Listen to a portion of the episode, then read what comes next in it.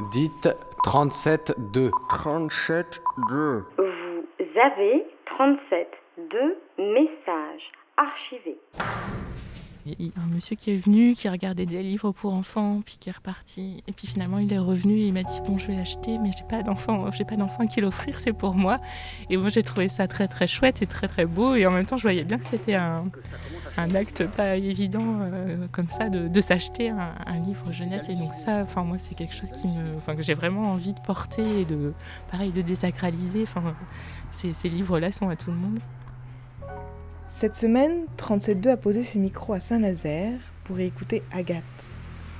À l'embarcadère, la librairie qu'elle a cofondée avec Sarah, elle nous raconte comment la lecture nous construit dès nos premiers instants.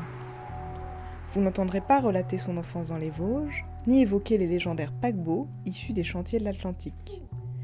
Agathe nous parle de la genèse de ce projet, d'une librairie ouverte à tous. Vous l'entendrez expliquer la manière dont elle sème des livres jeunesse au milieu des rayons pour adultes, et vous l'entendrez aussi défendre les bienfaits de la littérature pour bébés, car pour aimer un livre, peu importe l'âge. Bonjour, donc je m'appelle Agathe Malaisé. Euh, je suis née à Reims et ensuite j'ai grandi dans les Vosges à Gérardmer. Euh, j'ai fait ma scolarité, enfin mon lycée à Épinal et ensuite je suis partie pour mes études euh, à Bordeaux. Et donc après j'ai pas mal voyagé pour mes études. J'ai fait un petit bout à Bilbao, un autre gros bout à Bruxelles, donc des études de scénographie. Donc toujours des villes en B, c'était ma ligne de conduite. Et puis euh, à l'issue de mes études, donc je me suis installée sur Saint-Nazaire parce une envie euh, depuis très longtemps de vivre au, bord de la mer et euh, voilà de profiter du grand large comme ça. Et du coup, j'ai débarqué à Saint-Nazaire avec une petite fille qui venait juste de naître. Euh, euh, et, au fil des années, j'ai réfléchi à mon projet professionnel. La scénographie euh, était un métier assez instable et qui me exigeait beaucoup de voyager et du coup ça convenait pas à ma nouvelle situation familiale. Et de fil en aiguille, j'imaginais beaucoup de projets autour de la jeunesse et donc autour de la littérature jeunesse notamment. Euh, j'ai fait les marchés pendant un petit temps avec des créations euh, pour enfants en tissu, mais il y avait aussi beaucoup de jeux et dans ma tête euh, se développait une idée de...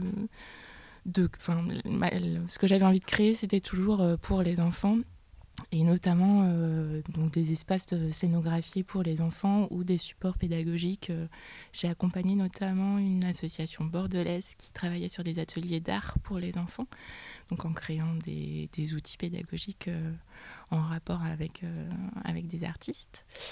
Et puis j'ai donné des cours d'art plastique pour les enfants dans une association, une petite association de Pornichet. Et donc euh, lentement, j'ai cheminé vers euh, l'idée de devenir libraire. Et en fait, cette idée euh, est devenue une évidence petit à petit. voilà. Thérèse, elle buvait pas que du thé. Oh non Thérèse titubante tombe et se tord le nez. Thérèse titubante tombe et se tord le nez. Thérèse dit sa tante, t'as tort de trop trinquer. Tu vas t'aider des tisanes, ton dono t'a trop tenté. Et donc, euh, je cheminais comme ça avec mon envie d'ouvrir une librairie jeunesse. Je ne savais pas très bien où. Euh, et donc, je, enfin, voilà, j'ai mûri le projet, je me suis formée. Et, euh, et donc, j'ai rencontré Sarah Tréchet-Allaire, qui euh, avait euh, monté une association qui s'appelle Des Voix au chapitre, euh, suite à la fermeture de la librairie Voix au chapitre, donc qui était tenue par Gérard Lambert. qui était une institution à Saint-Nazaire. Et du coup, l'idée, c'était de regrouper bah, des clients de, cette librairie et des, des gens qui pensaient que c'était pas possible que Saint-Nazaire n'ait plus de librairie indépendante. C'est quand même une grosse ville et enfin voilà, il y avait un besoin en tout cas qui qui, était euh, palpable vraiment chez beaucoup de gens. Et du coup, l'idée de cette association, c'était réfléchir ensemble à comment imaginer un projet euh, économiquement viable. Donc peut-être euh, une, autre, une autre manière de fonctionner qu'une entreprise classique, etc. Donc a été évoquée à un moment l'idée d'une librairie associative. Sarah vient beaucoup du milieu associatif, donc c'est un domaine qu'elle connaissait très très bien. Et voilà. Et puis en, en travaillant sur le projet et en, en alliant un peu nos, nos expériences et nos compétences, on s'est rendu compte que ce modèle associatif ne correspondait pas euh, au modèle économique de la librairie. Euh, et puis finalement, on s'est dirigé vers la SCOP parce que euh, c'était plus facilement, enfin dans le temps, c'était plus facile à mettre en place. On était assez pressés, voilà, assez impatiente en fait de voir se réaliser le projet. Et la SCOP gardait l'esprit euh, collectif et démocratique qui nous était euh, vraiment euh, enfin, cher à toutes les deux. Donc la librairie a ouvert en janvier 2014.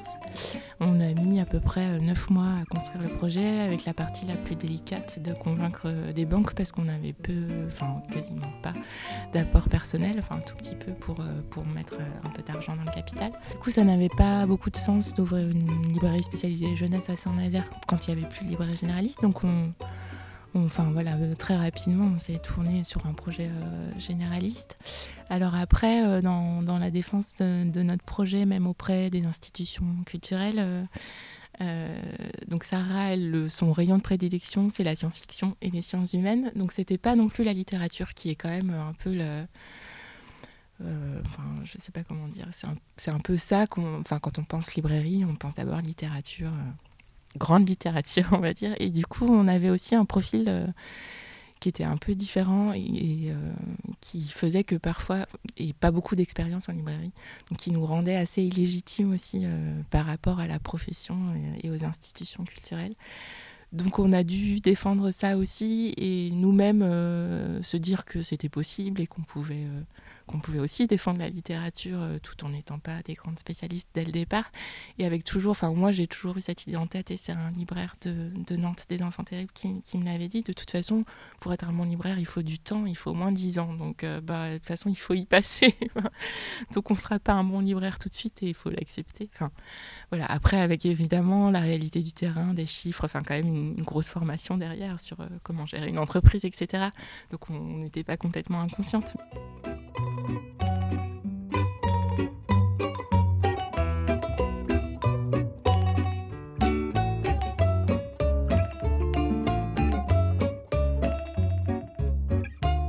Dans, la librairie, on a placé euh, les romans euh, jeunesse à proximité de la littérature, en fait. Et, enfin, et du coup, ce qui me plaît, moi, dans cette situation euh, géographique du rayon dans, dans la librairie, c'est que parfois, les gens vont vers ce rayon sans savoir que c'est spécialement de la jeunesse. Et donc, c'est pareil, ça m'arrive de vendre du roman jeunesse à, à des adultes. et ça me plaît, ce croisement. Enfin, en tout cas, euh, c'est sur ça qu'on qu'on essaye de travailler aussi.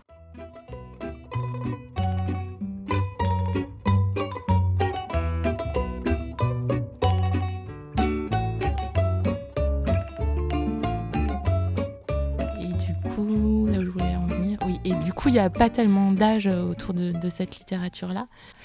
Et en fait, euh, alors, il y a, c'est Rue du Monde qui écrit au dos de ses livres euh, qu'il n'y a pas d'âge particulier et que dans le doute, demandez à votre libraire.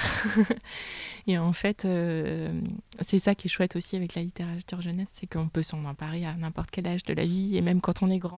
Je crois que j'aurais préféré croiser cent mille chats noirs lorsque je l'ai rencontré qui sortait d'un abreuvoir. Je cigalais sans me soucier de la saison hivernale. Quand paf, me voilà nez à nez, comme ça, avec L'animal. Elle est là, ça, ça, en face de moi. où ça, où ça, Je suis là, ça, ça. en face d'elle. Elle, elle n'a pas peur de moi. Et toi, et toi, Et moi, je n'ai pas peur d'elle. Et nous dansons le tango, bien serrés, l'un contre l'autre. Je lui gratouille le dos, elle me chatouille les côtes. Je suis le cavalier de la vache enragée.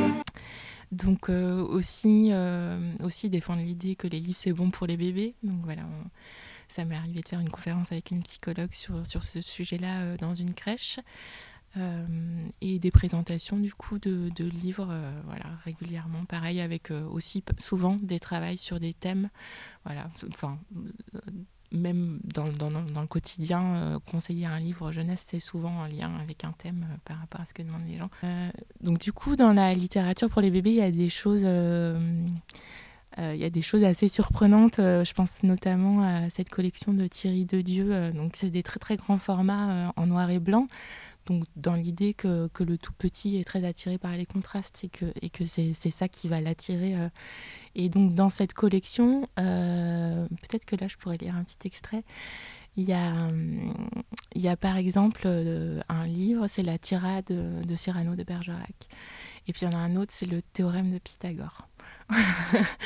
et puis, euh, il y a quand même des petites comptines plus classiques du type La souris verte, mais c'est vraiment une, très bonne illustration, euh, euh, je trouve, du, de l'importance des sons pour le tout petit, de la façon dont ça va, le, bah, ça va construire sa langue et son, rapport aux autres aussi, et, et que la compréhension alors linéaire ou directe n'est pas importante, enfin que l'enfant a déjà une lecture de l'image qui est assez fascinante. Donc ça, c'est aussi quelque chose de très très fort euh, dans le partage de, la littérature jeunesse.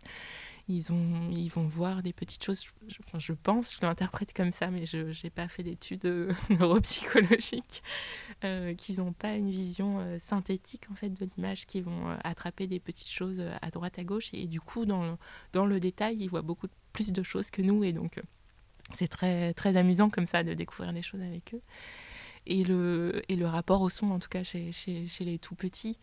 Euh, de la répétition aussi. souvent, un enfant nous demande de, de lire la, la, même histoire. Donc ça, c'est aussi euh, euh, construire une sécurité affective. Il y a aussi la façon dont on lit une histoire avec, avec les enfants, parce qu'il y a une proximité corporelle souvent qui s'installe. Qui Il y a une espèce d'abri.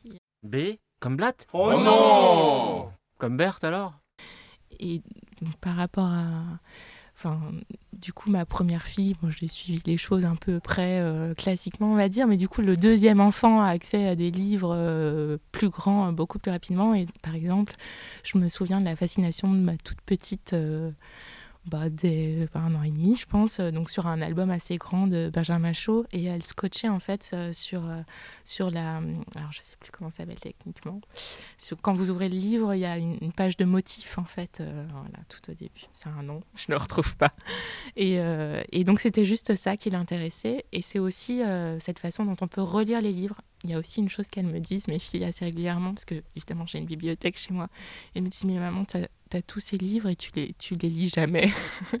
Parce qu'elles, elles ont un rapport à leur bibliothèque euh, très... Euh, enfin oui, les livres sont lus et relus, euh, ce qui n'est plus le cas en fait avec la littérature après, quand on grandit. Bonjour, je m'appelle V. Oh, mais moi aussi je m'appelle V. Oh, un W Donc un petit extrait de d'un rock Pic Péninsule d'Edmond Rostand. Donc texte de Edmond Rostand, illustration de Thierry de Dieu. Et c'est édité au seuil. Ah non, c'est un peu court, jeune homme. On pouvait dire Oh Dieu, bien des choses en somme, en variant, en variant le ton, par exemple. Tenez, agressif. Moi, monsieur, si j'avais un tel nez, il faudrait sur le champ que je me l'amputasse. Descriptif. C'est un roc, c'est un pic, c'est un cap. Que dis-je? C'est un cap C'est une péninsule. Gracieux. Aimez-vous à ce point les oiseaux que paternellement vous vous préoccupâtes de tendre ce perchoir à leurs petites pattes? Tendre? Faites-lui faire un petit parasol de peur que sa couleur au soleil ne se fane. Pédant. L'animal seul, monsieur qu'Aristophane appelle hippocampe péléphantocamélos, dut avoir sous le front tant de chair sur tant d'os. Voilà ce qu'à peu près, mon cher, vous m'auriez dit, si vous aviez un peu de lettres et d'esprit. Mais d'esprit, oh, le plus lamentable des êtres, vous n'en eûtes jamais un atome. Et de lettres, vous n'avez que les trois qui forment le mot sot. Et donc, c'est un livre pour les 0-3 ans.